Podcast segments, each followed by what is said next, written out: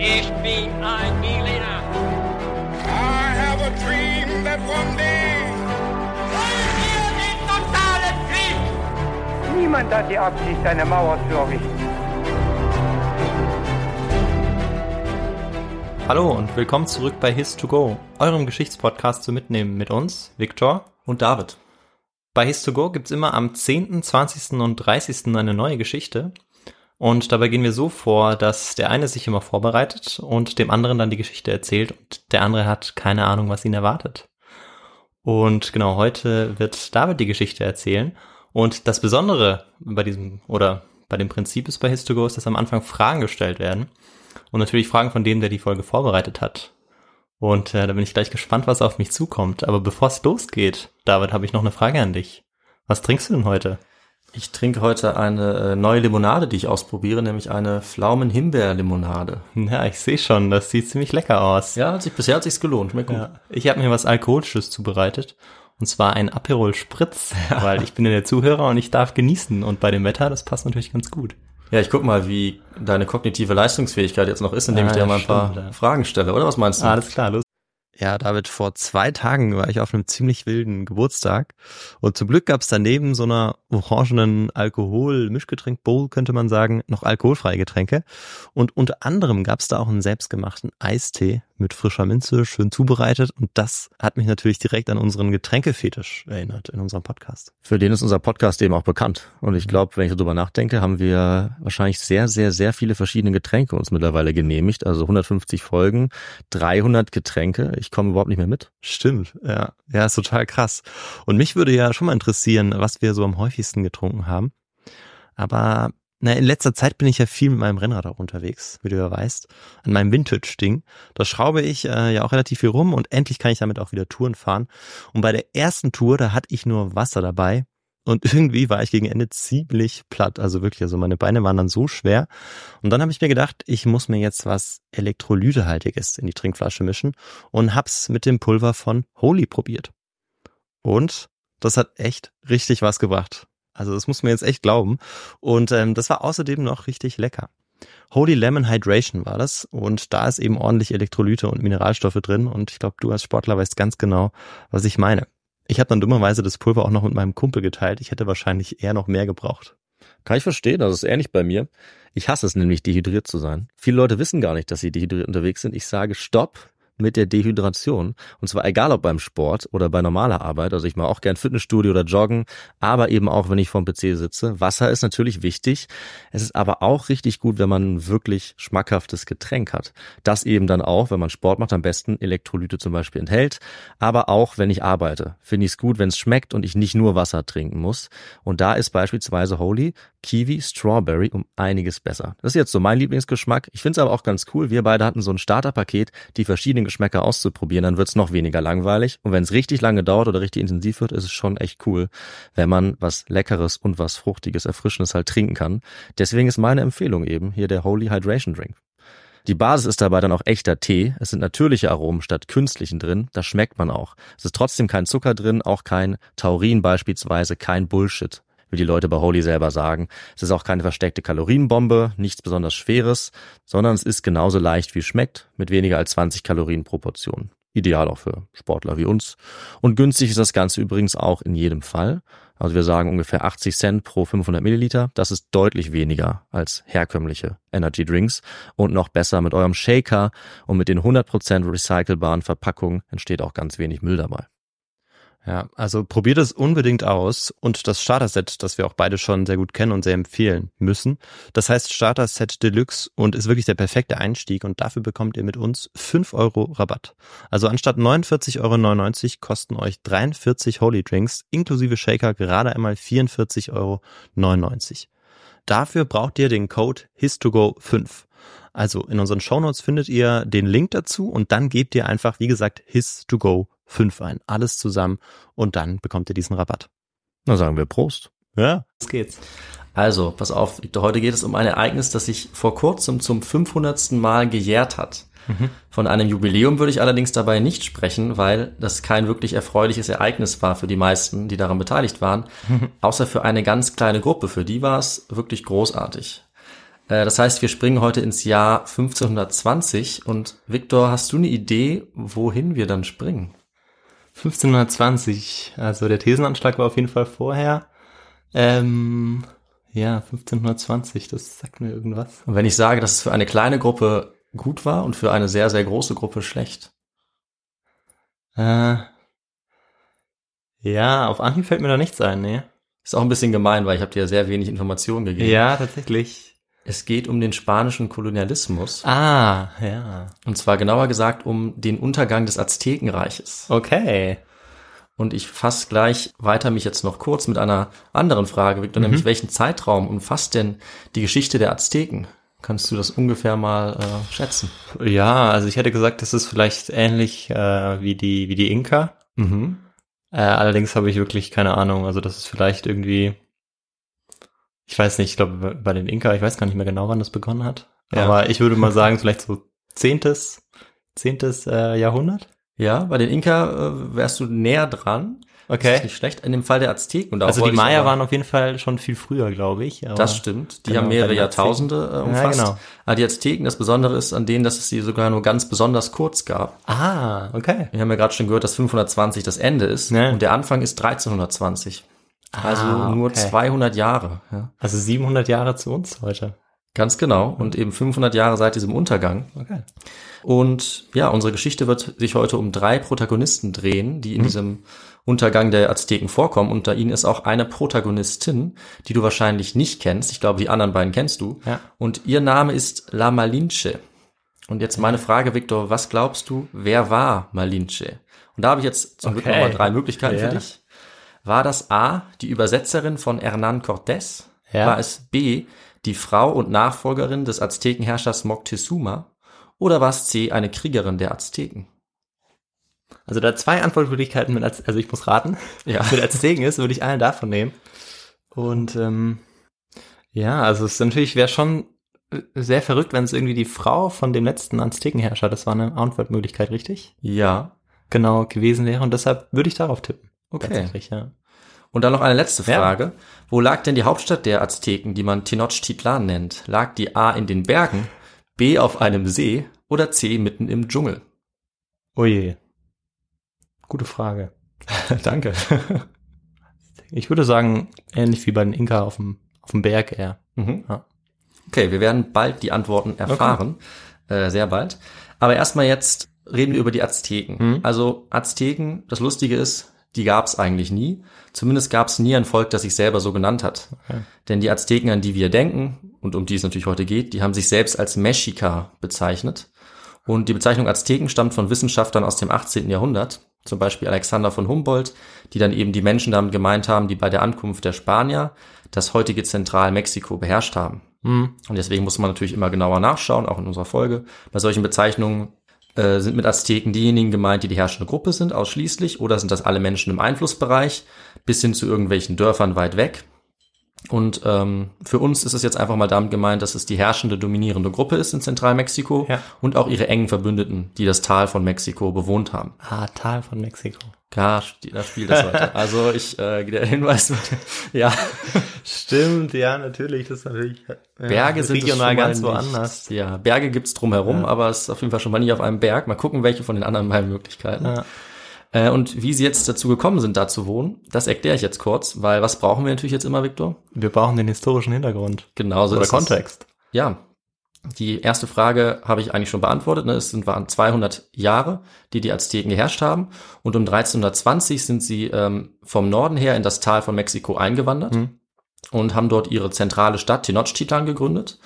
Und sie hatten dann relativ schnell einen sogenannten Dreibund mit zwei anderen mächtigen Städten, nämlich Texcoco und Tlacopan. Okay. Und zu dritt haben diese Städte dann nach und nach ihre Nachbarn unterworfen und ein großes Reich Ja. gebildet, eben das Reich der Azteken oder der Mexica.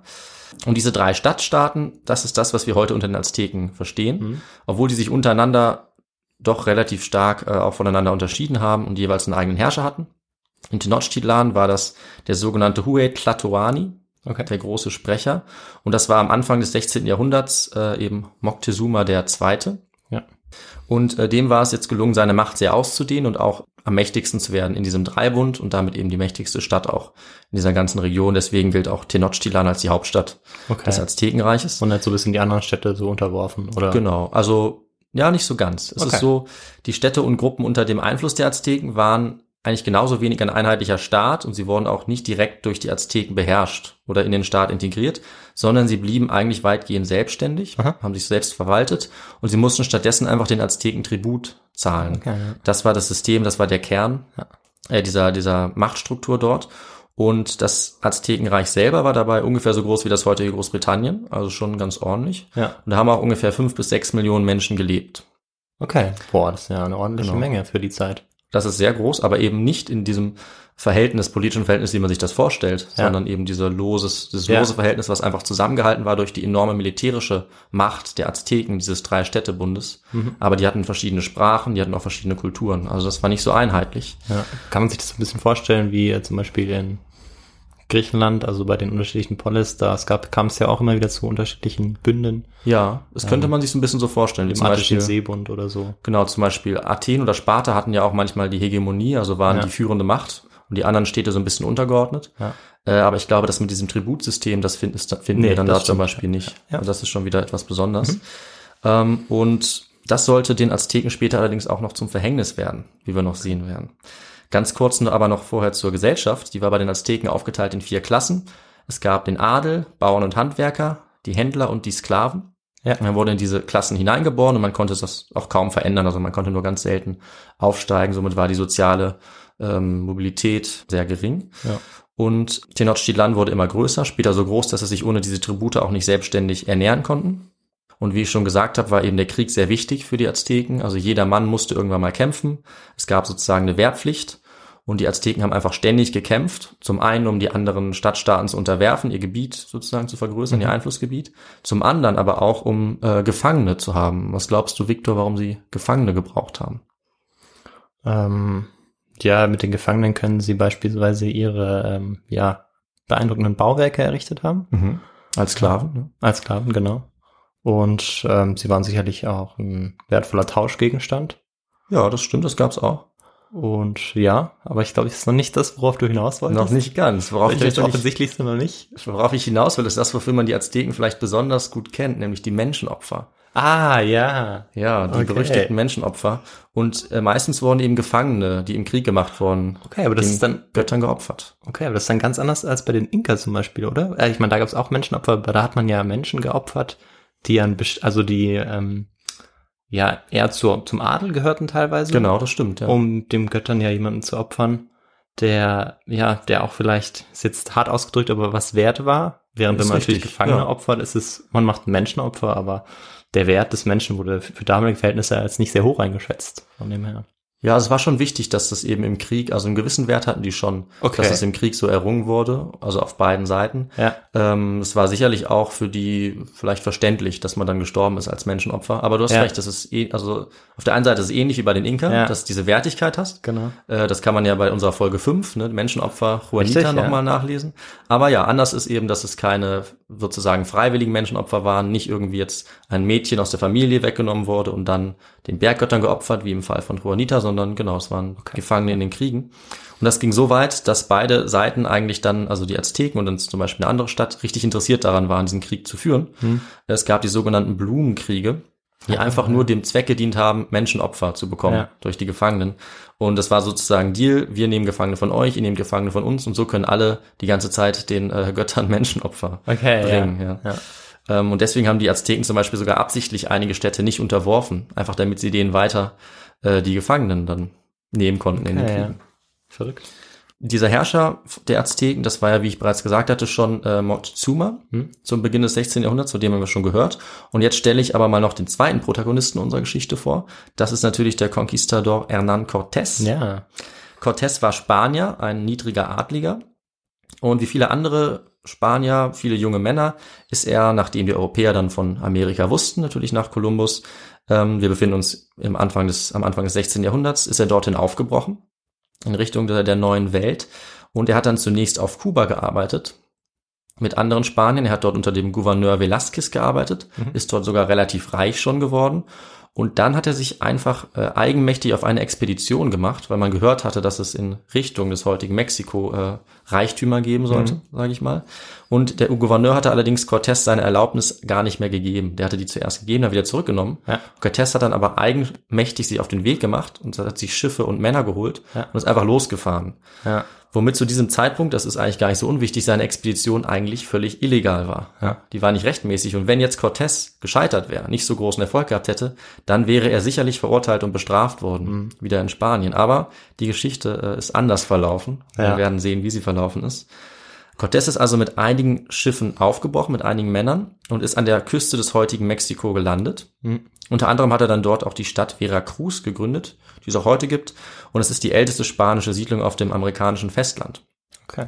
Und als Cortés dann dort angekommen war, hat äh, Moctezuma das schnell mitbekommen und ihm ein paar Geschenke bringen lassen.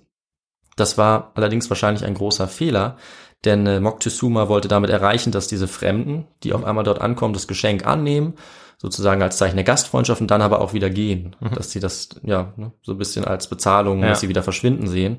Und es ist natürlich genau das Gegenteil eingetroffen. Ja. Das hast du ja schon ein bisschen ähnlich beschrieben in deiner Folge über die Conquistadoren, die genau. natürlich auf der Suche nach Gold ja. und Silber, nach Reichtum waren. Ja. Äh, in dem Fall dem der Azteken. Und als dann Cortés davon erfahren hat, was es da alles gibt, da wollte er sich natürlich noch mehr und mehr deren ja. Reichtümer aneignen und unbedingt dorthin gelangen. also Moctezuma hat quasi äh, wie so ein Brotkrümel genau. äh, dem äh, Herrn Cortés hingelegt und der hat ihn dankend aufgenommen und hat sich dann auf die Suche nach dem Brot begeben, wenn Ganz man genau, in ja. der Metapher bleibt. Ja. ja, ist eine gute Metapher. Man könnte auch sagen, er hat ihm seinen kleinen Finger gegeben und Cortés nimmt ja. gleich die ganze Hand. Genau, ja. Cortés ist dann ins Landesinnere gezogen und ich fasse mich da jetzt kurz, er ist, hat eine Weile gedauert. Er ist über einige Städte immer weiter Richtung der Hauptstadt gezogen, Tenochtitlan. Und die wichtigste Station auf dem Weg dorthin, das war Tlaxcala. Okay. Und zu Tlaxcala sage ich Folgendes, als das Aztekenreich sich immer weiter in Zentralmexiko ausgebreitet hat, im späten 15. und auch frühen 16. Jahrhundert, also kurz bevor unsere Geschichte einsetzt, kurz bevor Cortés dort ankommt, hat das Aztekenreich gerade seine maximale Ausdehnung erreicht. Ja. Hätte natürlich noch weitergehen können, ja. wenn er nicht gekommen wäre.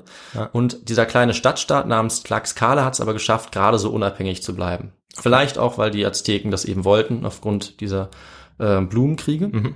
Und die Stadt lag auf halber Strecke zwischen dem Meer und Tenochtitlan, der Hauptstadt.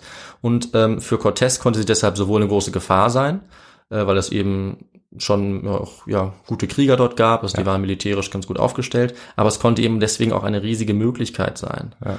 Und am Anfang war es so, äh, dass es erstmal Feindseligkeiten gab und auch gewalttätige Konflikte ja. zwischen diesen beiden Seiten. Und wenn das so geblieben wäre, hätte Cortés ausweichen müssen vielleicht oder umkehren und vielleicht wäre er dann auch schon gescheitert und wäre nie in Tenochtitlan angekommen. Ja. Weil aber äh, die Tlaxcalteken nicht in der Lage waren, die Spanier zu besiegen, ähm, und die Spanier hatten dann damit eben einiges Glück, hat sich dann herausgestellt, dass die Spanier da gerade eigentlich zur richtigen Zeit am richtigen Ort waren. Ja. Genau wie das auch die Spanier unter Pizarro bei der Eroberung des ja. Inka-Reichs äh, hm. waren.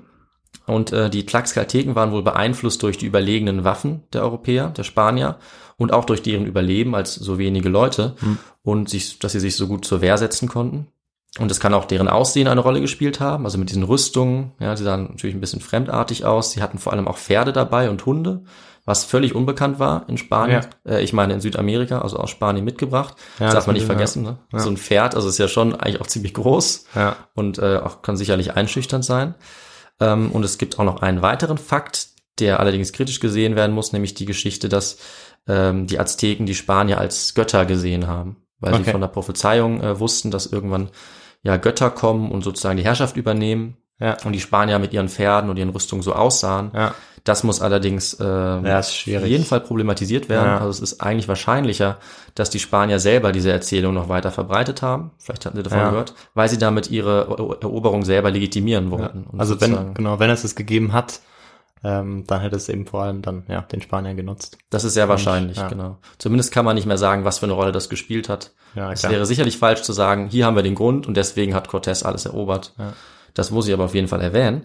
Ähm, und auch wichtig, also wirklich wichtig, ist natürlich die Waffentechnik der ja, Conquistadoren. Ja. Also die Azteken selber ähm, und die anderen äh, Stämme und Städte in der Region haben mit Speeren gekämpft, mit Schwertern und auch Keulen. Und Giftpfeile auch? Äh, ja, gab das auch Giftpfeile. Okay. Nee, weil bei mir die Giftpfeile vorkamen Ja. in meiner Folge. Die kommen in der Geschichte nicht direkt vor, aber ja, klar, die gab es okay, auch. Und Pfeil und Bogen waren auch eine wichtige Waffe. Ja, na klar, ja. Genau wie auch Steinschleudern, das stimmt auf jeden Fall. Und äh, gebaut waren diese ganzen Waffen der Azteken eben aus Stein, Holz und äh, Obsidian. Ja, das ist so ein Vulkanglas, das aber, wenn es auf Stahl trifft, auf so ein Stahlschwert, geht das sofort kaputt. Und ähm, ja, die treffen dann natürlich auf Spanier mit Rüstungen und Schwertern aus Metall, mit Musketen und Kanonen. Und das hat einfach einen enormen Unterschied gemacht Ja, klar. wo man gar nicht so genau sagen kann, was das alles ähm, ausgelöst hat. Aber es muss wohl einen enormen Terror verursacht haben. Also das, äh, denke ich, wird schon eine Rolle gespielt haben. Und die Spanier haben das auch bewusst genutzt. Also sie haben damit Terror verursacht. Und dieser Terror war eigentlich ein wichtiges Instrument auch ihrer Eroberung. Weil sie haben mit den Kanonen äh, einfach Gebäude komplett kaputt geschossen und haben dazu auch noch Trompeten gespielt und viel Lärm verursacht. Also sie hatten einen starken psychologischen Effekt. Ähm, und damit haben sie wirklich Angst und Schrecken verbreitet, was ihnen insofern genutzt hat, als dass sie dann eigentlich oft gar nicht mehr kämpfen mussten. Ja, das ist dann vielleicht das, warum man auch dieses Göttliche rein interpretiert hat, weil man Ja. sich wirklich einer Kraft ausgesetzt gesehen hat, die eigentlich, von der man nichts wusste, von der man nichts kannte. Man konnte sich das ja überhaupt nicht erklären, Nee, was genau. da passierte. Das stimmt. Und ja. suchte vielleicht nach einer Erklärung, Ja. ob es dann in dieses Göttliche ging oder ob das dann eher das Gegenteil war und irgendwie der Teufel. ja. Ja, schwer zu sagen. Auf jeden Fall müssen die sehr verunsichert äh, Ja. und eingeschüchtert Ja. gewesen sein deswegen. Und die Spanier mussten deswegen auch nicht gar nicht unbedingt die ganze Zeit kämpfen, Ja. sondern konnten durch diesen Terror einfach schon ähm, viele dazu bewegen, sich ihnen zum Beispiel anzuschließen. Und damit kommen wir jetzt auch zurück zu den Tlaxcalteken, weil die haben nämlich genau das gemacht. Also sie haben diese Fremden mit überlegenen Waffen gesehen und daran, daran haben sie dann die perfekte Gelegenheit erkannt, jetzt die Azteken zu besiegen und ihr Reich und ihre Hauptstadt zu zerstören. Und genauso haben das auch andere Städte gesehen, zum Beispiel die Stadt Huye, Hueyotzingo. Ja. Also ich entschuldige mich natürlich für falsche Aussprachen, die hier sicherlich auch vorkommen da werden. klang das ganz gut. Äh, Ich habe noch mal kurz eine Frage. Also Hernan Cortés, der kommt von Osten her, richtig? Von Mexiko, Ja. über den Atlantik und dann. Genau, also der er Golf von Mexiko. Ja, Genau. Nur noch mal ums grob, weil ich kann die Städte gerade nicht so gut Ja, ja. zuordnen. Dann Stimmt. Genau, also er kommt von Osten, er kommt vom also im Golf von Mexiko, Ja. legt dort an, wo heute Veracruz liegt, das kann man auch Ja. ungefähr nachgucken. Und dann geht er sozusagen in die Mitte Ja, äh, genau, des Landes, genau. wo jetzt heute Mexiko-Stadt liegt. Ja. Und genau, also vom Atlantik. Ne? ja, richtig, genau, ja. Nicht vom Pazifik. sehr wichtig. Gut, das nochmal zu klären, ja, auch für mich. Genau. Ähm, und jetzt kommen wir wieder zurück, jedenfalls zu den Tlaxcalteken. Die werden jetzt zu den wichtigsten Verbündeten von Cortés, einfach aus dem Grund, dass sie selber ihre eigenen Interessen damit verfolgen wollten. Ähm, und das ist das, was ich jetzt meinte, dass das Tributsystem noch ähm, Nachteile auch hat für die Azteken. Denn ähm, die Tlaxcalteken und andere Städte äh, wurden eben unterdrückt von den Azteken und die haben äh, sich dadurch immer mehr Feinde gemacht. Und diese Feinde haben es natürlich jetzt als die Chance gesehen, den Spieß umzudrehen. Und deswegen wollten sie sich Cortés einfach bedienen. Während er auf der anderen Seite natürlich sie nutzen wollte. Das heißt, es war eigentlich ein Deal, von dem beide Seiten profitiert haben. Und ähm, diejenigen, auf deren Kosten das ging, das waren dann eben die Azteken. Und ähm, wir wissen jetzt nicht genau, wie viele indigene Verbündete Cortés auf diese Weise bekommen hat, aber es müssen deutlich mehr gewesen sein als die Spanier, die er selber dabei hatte. Also ein Bericht nennt zum Beispiel 6000 indigene Verbündete, was sehr viel mehr gewesen ist als die ungefähr 250 oder 300 Spanier um Cortés. Und die haben ihn dann begleitet, als er das dann geschafft hat, zum ersten Mal nach Tenochtitlan zu kommen. Und ähm, bei der finalen Belagerung, dem Angriff auf Tenochtitlan, können es sogar bis zu 200.000 indigene Krieger gewesen sein. Ne? Also es handelt sich eigentlich viel mehr um Bürgerkrieg als um Ja. irgendwie eine Eroberung der Spanier, wenn man so möchte. Genau, oder eine Mischung aus beidem, Ja. auf jeden Fall. Das äh, ist schon mal klar. Ja. Und jetzt kommen wir aber natürlich zur entscheidenden Begegnung. Hm. Also Cortés hatte ja vorher schon Kontakt mit Botschaftern von Montezuma, die Ah. ihm leider ja ein paar Reichtümer gezeigt haben. Das hatte ich ja schon gesagt. Also Montezuma wusste die ganze Zeit, dass die Spanier kommen Ja. und hatte na, vielleicht auch so ein bisschen Sorge und wollte eigentlich sie eher von der Hauptstadt fernhalten, hat es aber nicht geschafft. Und am Morgen des 8. November 1519 ist es dann soweit und die drei Protagonisten unserer Geschichte treffen aufeinander. Oha. Wo jetzt auf einmal die dritte herkommt, Ja, sage ich gleich. Zunächst mal bedeutet das ein einzigartiges Treffen in der Weltgeschichte. Ja, also Cortés ähm, trifft Moctezuma auf einem der Wege, die über den See Texcoco zu Tenochtitlan führen. Das ist ein gepla geplantes Treffen oder nicht? Das ist im Prinzip ein geplantes Treffen. Also ja. okay. Äh, ich denke mal, Cortés weiß jetzt nicht genau, wo das stattfindet, Ja, aber klar, er aber- nähert sich eben der Stadt und Ja. äh, der Herrscher Moctezuma kommt mit seiner Delegation mit 200 Leuten oder so, kommt eben dahin, auf so einem Steg im Prinzip, Ja. auf so einem Dammweg, der von der Stadt, die auf dem See liegt, was die natürlich die Antwort unserer Stadt, unserer Frage ist, ans Festland führt. Die treffen sich auf dieser Brücke. Und man kann sich eigentlich kaum vorstellen, was die Spanier bei ihrer Ankunft gesehen haben. Also es liegen ungefähr 60.000 Häuser auf mehreren Inseln in diesem See Texcoco gebaut. Und mehr als 100.000 Menschen leben Mhm. Ah, dort. okay. Also was zu diesem Zeit eine der größten Städte der Welt bedeutet. Ja, ich habe ein ganz falsches Bild von den Azteken gehabt. Ja, Ja. genau. Also anders Okay. als Machu Picchu, was Ja, ja. hoch in den Bergen liegt. ja. Ja, liegt äh, die Hauptstadt der Ja, Azteken. Tenochtitlan, mitten in einem riesigen See auf solchen Inseln und muss wahnsinnig beeindruckend ausgesehen haben. Und dieses Treffen ist jetzt erstmal freundlich. Ja. Also beide Seiten waren an einem friedlichen diplomatischen Austausch interessiert, jetzt zumindest noch. Und es gab allerdings auch gleich einige kulturelle Schwierigkeiten, wobei nicht ganz klar ist, wie die sich genau abgespielt haben. Da gibt es verschiedene Quellen. In manchen Berichten heißt es zum Beispiel, dass Cortés Moctezuma äh, die Hand reichen wollte, aber dass der das abgelehnt hat und stattdessen ihm die Hand reichen wollte. Also da kam es schon so ein paar Machtspielchen. Ach, das ist ja witzig, dass, dass der auch wusste, was das bedeutet und dass er das dann machen wollte. Also Genau, das ist ja eigentlich fast was, was wir aus ja, einer europäischen Sicht kennen. genau. Oder wenn man Politiker zum Beispiel Ja, ja, manchmal genau, auf ja, internationaler genau. Bühne sieht und das ist eben einfach ein Machtspiel. Wer gibt zuerst die Hand und wer ist dann sozusagen Ja, genau, der Unterlegene? das stimmt, ja. oder der Überlegene. Und woanders steht auch, dass Cortés Montezuma zum Beispiel umarmen wollte, aber dass er dann von dessen äh, Begleitern gestoppt wurde, weil man das einfach nicht Mhm. machen konnte, weil er war ja der oberste Herrscher. Und ähm, ja, die beiden reden dann wohl auch ein bisschen, begrüßen sich einfach ein bisschen. Und Die verstehen sich nicht, oder? ja, wenn man jetzt der Darstellung von Cortés folgt, ähm, dann haben sie sich ganz normal unterhalten. Ne? Ist ja überhaupt kein Problem. Ja, klar. Der kommt hin, redet auf Spanisch und Montezuma, was macht der? Es kann natürlich nicht sein, Ja. weil ja, Cortés hat Spanisch gesprochen und äh, Moctezuma hat die Sprache der Azteken gesprochen. das ist das völlig sogenannte, anderes. das ist völlig anders, das sogenannte Nahuatl. Ja, okay. Nahuatl geschrieben mit einem L. Ähm, die Sprache gibt es übrigens auch heute noch, Hm. sprechen ungefähr 1,5 Millionen. Aber ähm, die hat eine Lösung dafür. Und da kommt jetzt unsere dritte Protagonistin Ah. ins Spiel. Und das bedeutet natürlich, es war die Übersetzerin. Ja, okay. La Malinche. Ja. Ja. Gut, Das das ist gut. Ja. Genau, das ist die Antwort auf diese Frage. La Malinche ist ähm, allerdings nur einer von mehreren Namen für die Frau, die eine wesentliche Rolle eigentlich bei der Eroberung des Aztekenreichs gespielt hat. Ja. Zwischen 1519 und 1526. Und sie ist ähm, bisher überhaupt nicht vorgekommen, hast du ja gemerkt. Und sie würde auch gar nicht vorkommen, wenn ich eigentlich der Darstellung von Cortés selber Ja. folgen würde. Ähm, weil der hat sie eigentlich überhaupt nicht erwähnt.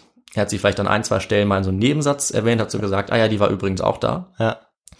Ähm, tatsächlich hat sie aber eine sehr wichtige Rolle bei der ganzen Geschichte gespielt, denn äh, sie war nicht nur die Übersetzerin von Cortés, sondern auch die Mutter seines Sohnes. Okay. Und ähm, heute nimmt sie sogar eine Art Rolle einer Urmutter Mexikos ein, eine sehr umstrittene Rolle.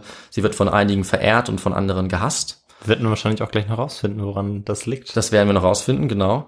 Ähm, besonders war eben aber, dass sie die Sprache der Maya sprechen konnte, Okay. die eben dort auch noch gelebt haben. Ja. Ähm, und auf der anderen Seite auch das Nahuatl der Okay. Azteken. Und deswegen war sie für Cortés eigentlich unverzichtbar als Übersetzerin. Mhm.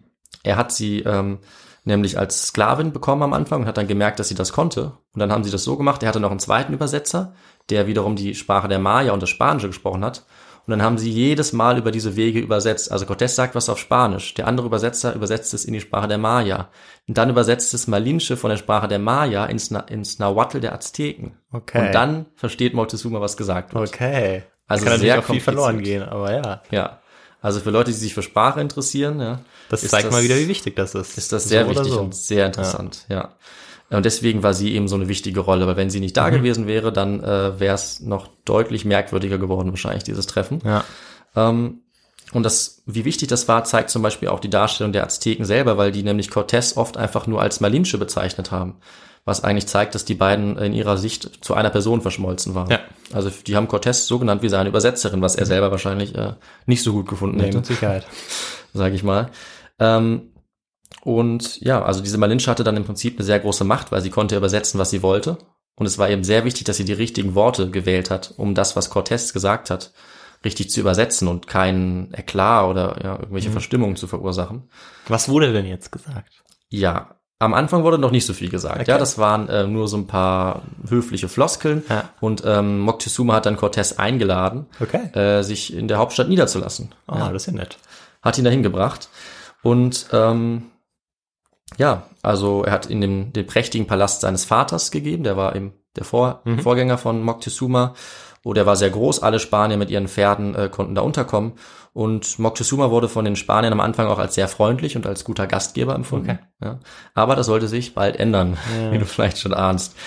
Denn ähm, Es ist vielleicht auch auf die Versuche zurückzuführen, von Cortés ähm, Moctezuma und den Azteken die christliche Religion sozusagen aufzudrängen. Ja. Es gibt eine Erzählung, wo Moctezuma auf deren Bitten ihnen ein Heiligtum gezeigt hat und dann Cortés das irgendwie berührt hat und gesagt hat, er möchte da jetzt ähm, ein Kreuz anbringen und irgendwie ein Bild von ja, der heiligen Jungfrau. Ja. Und das kam sehr schlecht auch an bei den, Ja. äh, bei den Azteken, so dass Cortés dann äh, weggeschickt wurde. Ja.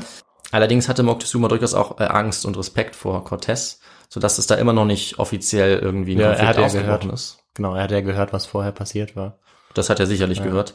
Ähm, allerdings hat er vielleicht auch aus diesem Grund jetzt den Befehl gegeben, die Spanier, die Cortés an der Küste zurückgelassen hatte, nachdem er aufgebrochen war, zu töten. Das heißt, die wurden jetzt angegriffen, viele, einige von ihnen getötet, andere verletzt. Ähm, und Cortés hat dann bald dadurch äh, darüber erfahren durch einen Boten, der Tlaxcalteken, die ihm da geholfen haben. Und er ist dann daraufhin mit 30 Männern und natürlich La Malinche zu Moctezuma in dessen Palast gegangen. Der hat ihn auch ganz normal willkommen geheißen. Und was dann passiert, äh, ist sozusagen der fast schon der tragische Höhepunkt unserer Geschichte. Nämlich hat Cortés Moctezuma dann beschuldigt, sich gegen ihn verschworen zu haben. Und er hat ihn dann gezwungen, mit ihm zur Unterkunft der Spanier zu kommen. Das heißt, Cortés geht mit seinen Leuten zu Moctezuma an seinen königlichen Ja, Hof klar. sozusagen, mitten da rein und sagt, du kommst jetzt mit. Aber das ist, ja. Und Moctezuma kann nichts dagegen machen. Ja, aber ich meine, wenn Moctezuma ja eigentlich, er ist ja ihnen mehr oder weniger in den Rücken gefallen und er hat sie dann trotzdem in seinen Palast einfach so reingelassen, weil er nicht dachte, dass sie es mitbekommen haben. Er hatte oder? vielleicht gedacht, dass sie noch nicht davon gehört haben. Okay. Ja. Oder vielleicht konnte er es auch nicht verhindern. Das sind Sachen, die man nicht mehr rekonstruieren kann. Ja. Aber ungefähr so muss es abgelaufen Okay. sein. Also er hat dann versucht, verzweifelt zu verhandeln, hat Ja, zum klar. Beispiel seine Kinder als Geisel angeboten. Okay. Ähm, und äh, er hat natürlich die Argumente dann auch von Malinche bekommen, dass das doch nicht so schlimm sei, ja, dass es quasi nur vorübergehend ist oder so. Und allerdings auch die Drohung, dass man ihn tötet, wenn er nicht mitkommt. Naja, und dann hat er sich natürlich überzeugen lassen. Ne? Aber da waren dann 30 Leute und ich meine, er ist doch in seinem Reich, da sind doch noch Ja. tausende von seinen Leuten. Das ist das, was eigentlich wirklich äh, rätselhaft und, und schwer zu verstehen ist. Ja. Okay, ja. Da habe ich auch keine Antwort, wie das genau passieren konnte. Ja, auf Aber jeden Fall ist er dann mitgegangen. Die Quellen sind sich eigentlich einig, dass es so passiert sein muss. Ja. Okay. Ähm, weil er dann, das ist eigentlich klar, danach äh, die Zeit dann bei den Spaniern war, in, in deren Unterkunft. Und äh, ja, was wir jetzt haben, ist, dass Moctezuma, der große Herrscher der Azteken, Mhm. im Prinzip nichts anderes mehr ist als eine Marionette. Weil er stand ab jetzt unter der direkten Kontrolle von Cortés und hat alles gemacht, was der gesagt hat im Prinzip. Ja, und äh, hat einfach bei den Spaniern gewohnt in dieser Zeit und natürlich äh, dann auch an Macht eingebüßt. Ähm, und das hat sich natürlich in Windeseile herumgesprochen. Also Ja, große klar. Menschenmengen haben sich da eingefunden und alle waren total verwirrt, wussten nicht, was sie machen sollen. Und das ist eigentlich ein entscheidender Moment jetzt in dieser Geschichte, weil äh, Moctezuma, an dem hing jetzt eigentlich Hm. alles, der weitere Verlauf und auch das Schicksal seines Reichs, wenn man so will. Denn er hat jetzt absolut gar nichts gemacht. Also er hätte eigentlich sagen können, ähm, kommt mir zur Hilfe, ergreift die Spanier, die in einer riesigen Un- Unterzahl waren, ja, 200 im Vergleich zu 100.000.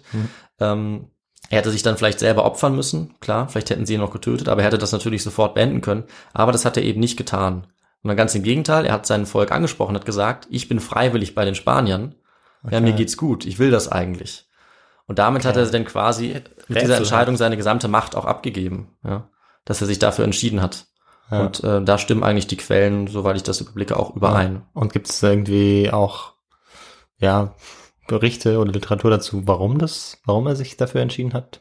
Das kann man, das So- kann man, so glaube ich, nicht so ganz rekonstruieren. Also ich glaube, dass er vielleicht einfach gehofft hat oder nicht, nicht wirklich sich im Klaren war, was die Absichten von Cortés war und eben gehofft hat, dass er, ähm, nachdem er mit ihm verhandelt, ja, er hat ihm zum Beispiel auch eine seiner Töchter ähm, als Frau gegeben, Ja. dass er die dann irgendwie überzeugen kann, einfach ein Bündnis durchzuführen und äh, das politisch sozusagen zu lösen.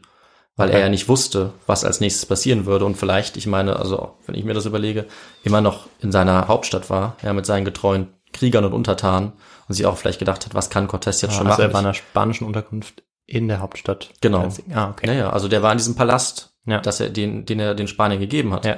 Überall waren seine Männer und er hat vielleicht versucht, das erstmal friedlich zu lösen. Okay. Friedlich zu lösen, hat dann aber gemerkt, dass er aus der Situation auch einfach nicht mehr rauskommt. Ja. Also es muss einfach sehr äh, schwierig gewesen sein und ich denke, er war selber überfordert und vielleicht dann auch nicht, ähm, ja, nicht besonders äh, entschlussfreudig oder Ja. wusste auch nicht, was er da machen soll. Ja, und deswegen hat er quasi noch ein bisschen weitergelebt, äh, weiter regiert bei den Spaniern, hat nichts weiter veranlasst. Ähm, und Cortés in dieser Zeit war allerdings sehr aktiv. Der hat jetzt das ganze Reich der Azteken untersuchen lassen von seinen Leuten. Mhm. Die haben sich alles angeschaut und haben ihm dann berichtet, was für Reichtümer es gibt, Ja. ja, was für Minen es gibt. Und er hat das alles gehört. Silber, oder? Genau, ordentlich Silber und Gold. Silber war zu dem Zeitpunkt sogar noch wichtiger. Ne? Ja, ja. Ähm, und ja, hat sich natürlich dann wahrscheinlich mit jedem Bericht gedacht, okay, ich bleib auf jeden Fall hier. Und währenddessen hat ihm allerdings äh, eine andere Person noch ein bisschen Strich durch die Rechnung gemacht, von der wir kurz äh, erzählt haben, nämlich war das der Gouverneur Velasquez. Der hat jetzt nämlich, während Cortés ähm, Moctezuma als Geisel hat, hat der 1200 Männer ähm, an die Küste geschickt, um Cortés gefangen zu nehmen. Weil Cortés war ja illegal da. Ja, das klar, habe ich am Anfang stimmt. gesagt. Und jetzt haben wir das, die Situation, dass Spanier losgeschickt werden, um den Spanier Cortés in Mexiko bei den Azteken gefangen zu nehmen. Und was macht Cortés? Er hört davon und bricht dann ähm, mit einem Großteil seiner Leute auf an die Küste, um jetzt gegen die Spanier zu kämpfen. Okay. Und er lässt dabei nur 150 Leute mit Moctezuma zurück, um Ja. ihn zu bewachen.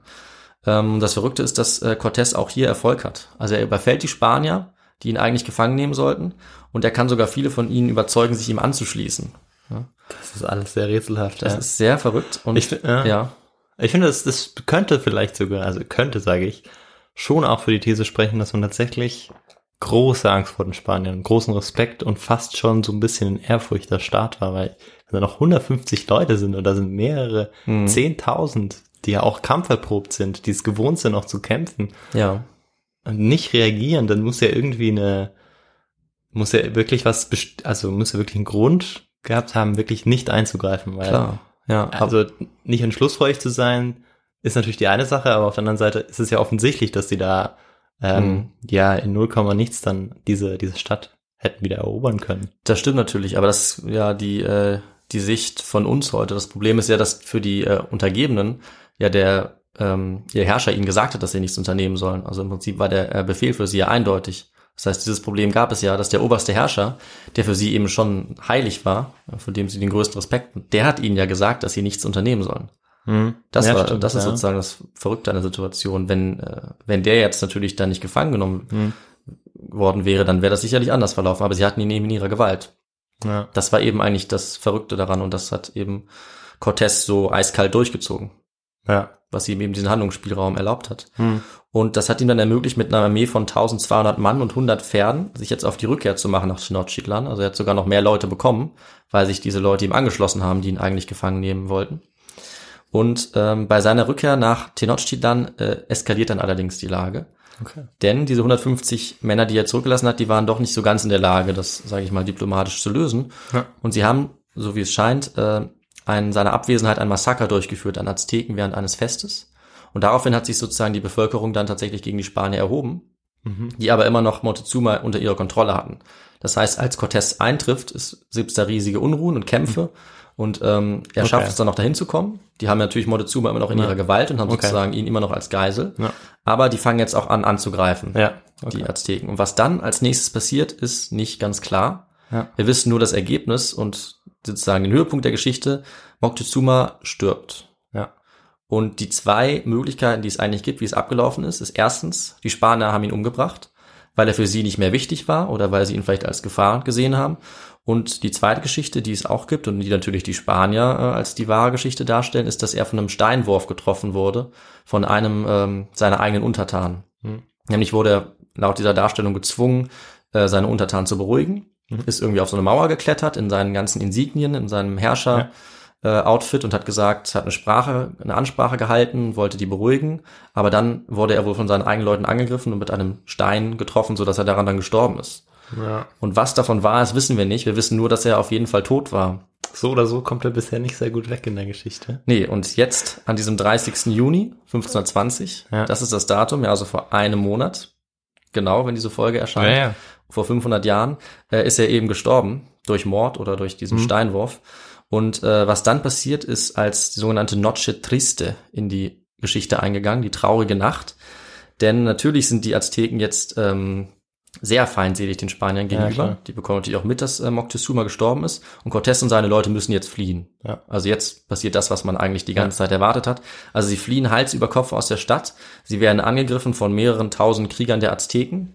Ähm, und äh, ungefähr zwei Drittel der Spanier sterben bei dieser Flucht. Ja. Ja, also sie versuchen irgendwie, sie haben noch sogar schwer beladen mit Gold und Reichtümern, mit Waffen. Sie versuchen, nicht lassen. Genau, sie versuchen irgendwie aus dieser Stadt zu entkommen, was ja auch nicht so ganz einfach ist, weil die eben auf dem See gelegen Ja, ist und es nur wenige Zugänge gibt. ja, viele werden dabei sterben, viele werden auch gefangen genommen und äh, die entscheidenden Leute schaffen es aber tatsächlich zu entkommen. Also Cortés und Malinche überleben Mhm. und ja ungefähr 400 seiner Männer. Allerdings werden auch über 200 Spanier dabei gefangen genommen. Und, Und? was mit denen jetzt passiert, kann man sich vielleicht auch schon denken. Ja, klar, die wurden natürlich geopfert. Richtig, die werden dann als Menschenopfer umgebracht. Und ähm, Cortés hat, hat eben Glück und schafft es gerade noch so zu entkommen. Angeblich äh, auch heldenhaft, indem er nochmal umkehrt und noch ein paar von seinen Leuten bei der Flucht hilft. Ja, lass ich jetzt mal so stehen, kann sein, Ja. kann auch nicht sein. Ähm, und er flieht jetzt nach Tlaxcala zu seinen Verbündeten. Und er hat echt ein sehr großes Glück, dass die ihm geholfen haben, weil die versorgen ihn jetzt, pflegen ihn und äh, beschützen ihn auch. Und ähm, was er dann als nächstes macht, äh, ist im Prinzip das, was wirklich den Untergang des Aztekenreiches dann verursacht. Er stellt jetzt nämlich eine riesige Armee auf, vor allem mit diesen Tlaxcalteken und viele andere Städte schließen sich ihm jetzt an.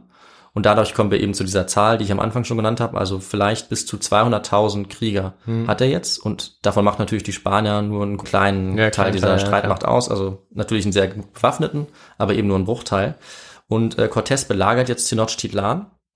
Er äh, lässt sogar die Schiffe im See aufbauen, mit denen er ja ursprünglich dahin gekommen war, so Ja. dass er mit denen dann sozusagen äh, das abriegeln kann. Ja. Er schafft es dann auch unter anderem auch mit diesen großen Schiffen, gegen die Azteken nichts ausrichten können, die gesamte Stadt abzuriegeln und systematisch auszuhungern. Also es Okay. kommt kein Wasser mehr in die Stadt, es kommen keine Vorräte mehr in die Stadt und es passiert vor allem eine Sache in der Stadt und ähm, bei all den Azteken, was sozusagen ähm, die größte Waffe der Spanier ist. Was meinst du, was das ist? Das ist möglicherweise, dass sie Krankheiten gebracht Ganz haben. die genau. Ja, genau. Das, erinnert mich äh, doch stark an die ähm, Belagerung von ähm, Athen, wo dann auch Mhm. eine Art Pest, die Genau. ja bekanntlich tatsächlich dann keine Pest gewesen ist, die attische, ähm, die dann ja auch ausbricht und unter der die Athener ja sehr stark leiden. Sehr ähnlich. Ähm, und in dem Fall ist es nicht die Pest, sondern es sind die Pocken, Ja, die, die äh, die Spanier eingeschleppt haben. Es war wohl ein Sklave, so besagen die Quellen, äh, der das äh, eingeschleppt hat und der auch die Spanier angesteckt hat. Aber die kannten natürlich die Krankheit, die waren ein bisschen immunisiert dagegen. Auch bei denen gab es Verluste, aber was äh, unter den Azteken und den an der anderen indigenen Bevölkerung Klar. dann passiert ist, ist eigentlich unbeschreiblich. Also die, die Krankheit hat, hat einfach ganz viele von denen getötet und sie äh, absolut entscheidend geschwächt.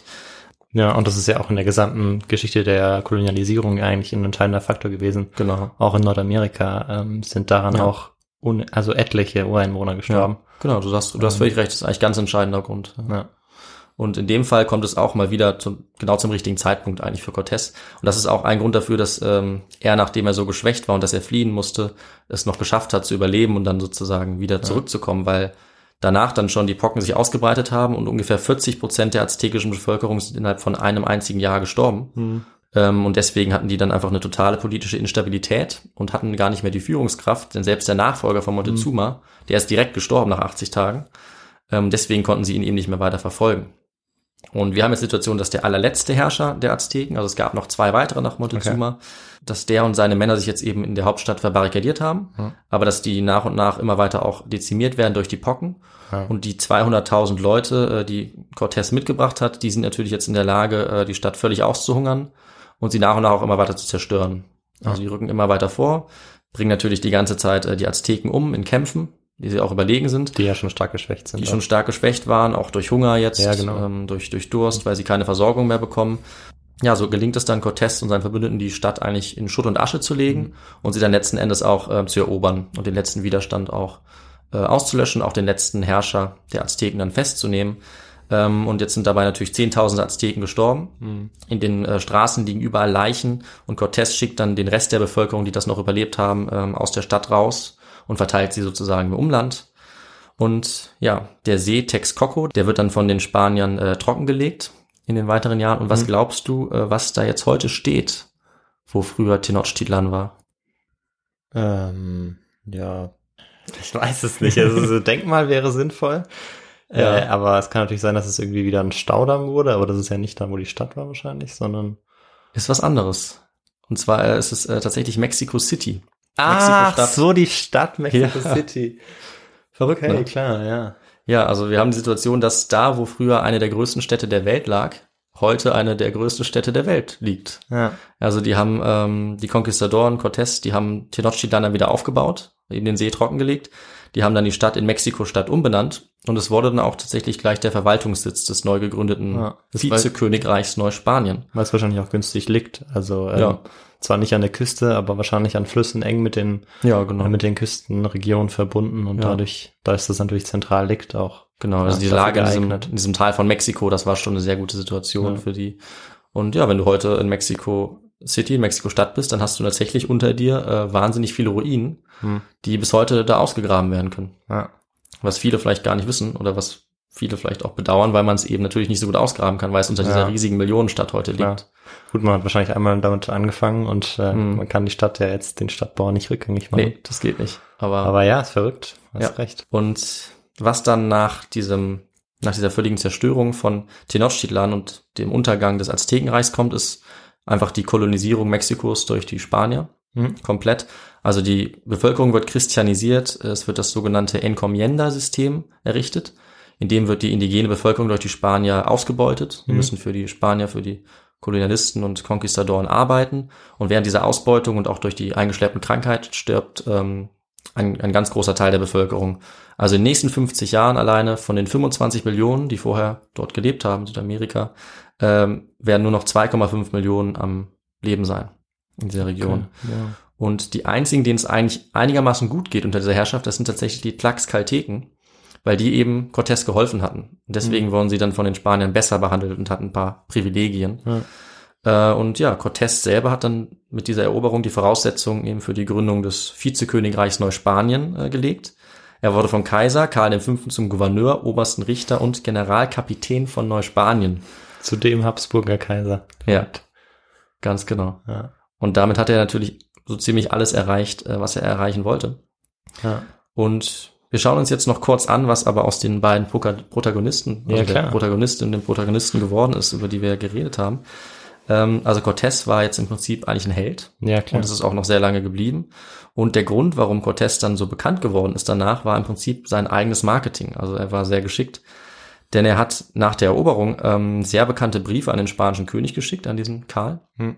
Und die nennt man äh, Probanzas. Das ist Mhm. quasi ein eigenes Literaturgenre. Das waren Berichte, wo die eigenen Taten gerühmt wurden und die von anderen ignoriert und heruntergespielt wurden. Du kannst dir vielleicht schon denken, wessen Taten äh, ignoriert und Ja, ja, heruntergespielt wurden.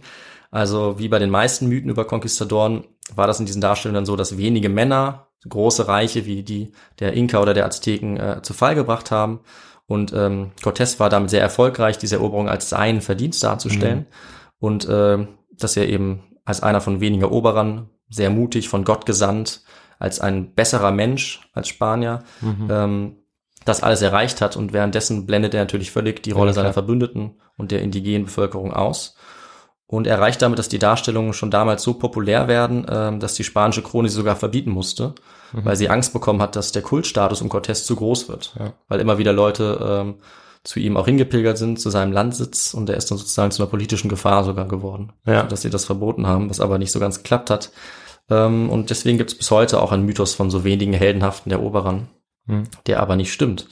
Und ähm, was natürlich in diesen Berichten auch ausgeblendet wurde und auch wichtig ist, sind die ganzen Grausamkeiten, die Cortés und andere äh, verursacht haben, Massaker, die sie begangen haben an der indigenen Bevölkerung. Und ja, wenn man das hört, kann man sich vielleicht vorstellen, warum Cortés bis heute so bekannt ist. Ja. Und jetzt aber die zweite Protagonistin, noch was ist mit der passiert? Also La Malinche, äh, sie hat eigentlich bis heute sehr gegensätzliche Beurteilungen erfahren. Was ich noch dazu sagen wollte, ist, dass sie wurde als äh, Sklavin vermutlich äh, Cortés übergeben. Man weiß nicht so ganz, ob das ein Geschenk war oder ob er das sogar gefordert hat. Aber mit ein paar anderen ähm, indigenen Sklaven wurde sie ihm gegeben. Er hat sie dann zunächst auch einem seiner eigenen Offiziere zur Frau gegeben. Aber weil sie dann so wichtig als äh, Übersetzerin war, hat er selber dann auch eine Beziehung mit ihr angefangen. Mhm. Und sie beiden haben auch ein Kind gezeugt. Mhm. Und äh, wie ich schon gesagt habe, war sie eben wahnsinnig wichtig während dieser ganzen Zeit und hat sich für ihn sehr geschickt auch unverzichtbar gemacht, Mhm. sodass sie auch selber einen sehr hohen Status hat. Also die Spanier haben sie Doña Marina genannt. Mhm. Sie wurde nämlich getauft als Christin, hat den Namen Marina bekommen. Und auch äh, die Azteken haben sie mit einem Ehrentitel angesprochen, Malinzin. Das Zin bedeutet äh, Respekt und Ehrfurcht. Und das zeigt eben, wie äh, hoch geschätzt sie von beiden Seiten auch wurde. Ganz ähnlich war das äh, allerdings zum Beispiel auch bei einem anderen Übersetzer, Felipillo oder Felipe, der äh, von Pizarro, dem anderen großen bekannten Ja. Konquistadoren, der Übersetzer war und an der Eroberung des Inka-Reichs mitgewirkt hat. Was sehr wichtig war. Und interessant ist auch, dass diese beiden heute eigentlich auch als Verräter gelten. Also das ist sozusagen die eine Hälfte der Beurteilung. Ähm, Malinche gilt nämlich als ultimative Verräterin ihres eigenen Volkes, Ja. weil sie eben sozusagen entscheidend beteiligt war an ähm, der Ermordung Montezumas, wenn man das so sehen will, dem Untergang des Reiches. Und der Begriff Malinchismo, den es sogar gibt, der steht bis heute noch als ähm, Begriff für den Verrat am eigenen Volk. Ja. Auf der anderen Seite wird Malinche aber auch als feministische Heldin gesehen, weil sie sich eigenständig eine starke Person neben Cortés äh, geschaffen hat, weil sie die Geschichte mit beeinflusst hat und auch eine Frau mit hohem Status geworden ist. Sie gilt auch als Mutter der mexikanischen Nation und zum Teil sogar als ähm, Mutter des ersten Nachfahren von Europäern und äh, der indigenen lateinamerikanischen Bevölkerung mit Cortés. Okay. Und was aus ihr wurde, konkret, sie hat danach tatsächlich jemand anderen geheiratet, also einen anderen Offizier von Cortés und ist als christliche Frau ähm, mit einem hohen sozialen Status dann wenig später gestorben und sie hat auch noch ein Kind bekommen, äh, so dass für sie die Geschichte eigentlich ganz gut ausgeht. Ja. Und damit sind wir jetzt auch bei einer abschließenden Zusammenfassung noch angelangt, die ich noch machen möchte. Also, was noch wichtig ist in den Darstellungen, die die Conquista, die Eroberung Lateinamerikas äh, eben lange geprägt haben, haben sich die Eroberer eigentlich immer auf sich selbst konzentriert, die Conquistadoren, als wenige heldenhafte Europäer. Was sie aber eben kaum erwähnt haben, sind die vielen indigenen Krieger und auch eine nicht unbedeutende Anzahl an Afrikanern zum Beispiel. Das haben sie sehr gerne ausgeblendet. Ähm, und ohne deren Hilfe wäre das alles gar nicht möglich gewesen. Aber wenn man sich das vor Augen führt, dann ähm, schreibt man eben eine ganz andere Geschichte Ja. dieser Eroberung. Ja. Genau, und damit beende ich mal unsere. Geschichte vom Fall des Aztekenreichs. Ja, ja, eine super spannende Geschichte. Äh, ja, vor allem, weil eben so viele Faktoren eine Rolle gespielt haben. Mhm. Das finde ich auch so spannend. Und im Untergang äh, der Azteken, das ist nicht nur einfach, wie man vielleicht denken würde, die überlegene Waffentechnik war, die dazu geführt hat, dass die Spanier die Azteken ja auch in so kurzer Zeit und so schnell dann äh, erobern und dem Untergang beibringen konnten, mehr oder weniger. Ja. Oder ja. Das stimmt. Sondern ja. äh, dass es eben noch viel mehr Faktoren eine Rolle gespielt haben. Unter anderem auch schon auch so ein bisschen, so hatte ich zumindest das Gefühl, ähm, ja, das Unvermögen auch so ein bisschen ja, das kann man ähm, durchaus des sagen. äh, Aztekenherrschers. Mhm. Und da auf der anderen Seite natürlich auch ähm, ja Glück eine große Rolle gespielt hat, wie so oft. Ganz genau. Zum Beispiel ähm, ja mit der Krankheit, weil das konnte Mhm. man natürlich jetzt auch aus spanischer Sicht nicht wissen, dass das jetzt passieren würde. Wir aus heutiger Sicht, wir können das erklären, warum sowas passiert. Damals Ja. ja, war das, ähm, haben, haben sie das natürlich dann auch ausnutzen können. ja. Ich würde sagen, damit haben wir ein gutes Ende gefunden. Ja, also tolle Geschichte. Ja. Und dann noch eine Frage zur Literatur. Wie Ja. sieht's da aus? Die Literatur werde ich ähm, auf unsere Seite His2Go stellen. ich Okay, habe cool. ähm, drei Bücher benutzt. Die, da, es gibt ein Buch über La Malinche, was Ja, interessant ist. ja. Es gibt eins, was so ein bisschen mit Mythen der Conquistadoren äh, aufräumt und auch eins über ähm, ja, die Eroberung selber und über die Rolle von Moctezuma noch näher drauf eingeht. Also kann ich nur empfehlen das kann man dann ähm, in unseren Quellen sehen auf Instagram oder auf unserer Seite His2Go. Und ich glaube dazu, äh, Victor, sagen wir Sag auch ich mal was. nochmals, genau, ja. Also schaut eben gerne auf unsere neue Website vorbei. Da kann man ganz viele Sachen machen. Unter anderem kann man da auch uns unterstützen, unter anderem spenden. Und da wollen wir uns jetzt schon mal bedanken. Wir haben schon die ersten Spenden bekommen an all diejenigen, die uns äh, ja gespendet haben.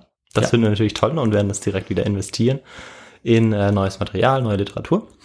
Ja. Außerdem, genau, kann man uns noch auf ähm, Instagram, äh, Instagram folgen, genau, man kann uns äh, auf Spotify folgen, man kann uns auf Apple Podcasts Bewertungen geben ähm, und man kann uns natürlich auch immer Feedback geben, entweder über das Kontaktformular auf unserer Website oder über die E-Mail feedback.histogo at gmail.com.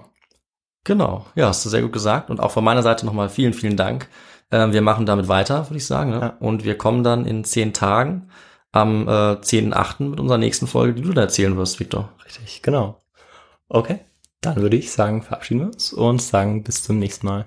Genau, bis zum nächsten Mal. Ciao. Ciao.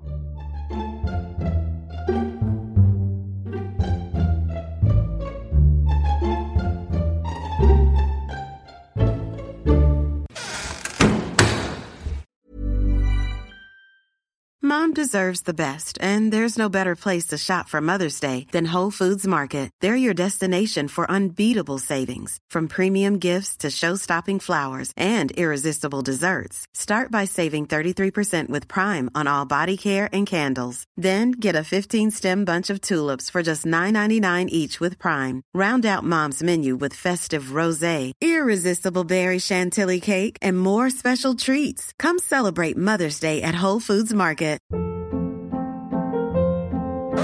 Hold up. What was that? Boring. No flavor. That was as bad as those leftovers you ate all week. Kiki Palmer here, and it's time to say hello to something fresh and guilt-free. Hello Fresh. Jazz up dinner with pecan-crusted chicken or garlic butter shrimp scampi. Now that's music to my mouth. Hello Fresh. Let's get this dinner party started. Discover all the delicious possibilities at hellofresh.com. Mom deserves the best, and there's no better place to shop for Mother's Day than Whole Foods Market. They're your destination for unbeatable savings, from premium gifts to show-stopping flowers and irresistible desserts. Start by saving 33% with Prime on all body care and candles. Then get a 15-stem bunch of tulips for just $9.99 each with Prime. Round out Mom's menu with festive rosé, irresistible berry chantilly cake, and more special treats. Come celebrate Mother's Day at Whole Foods Market.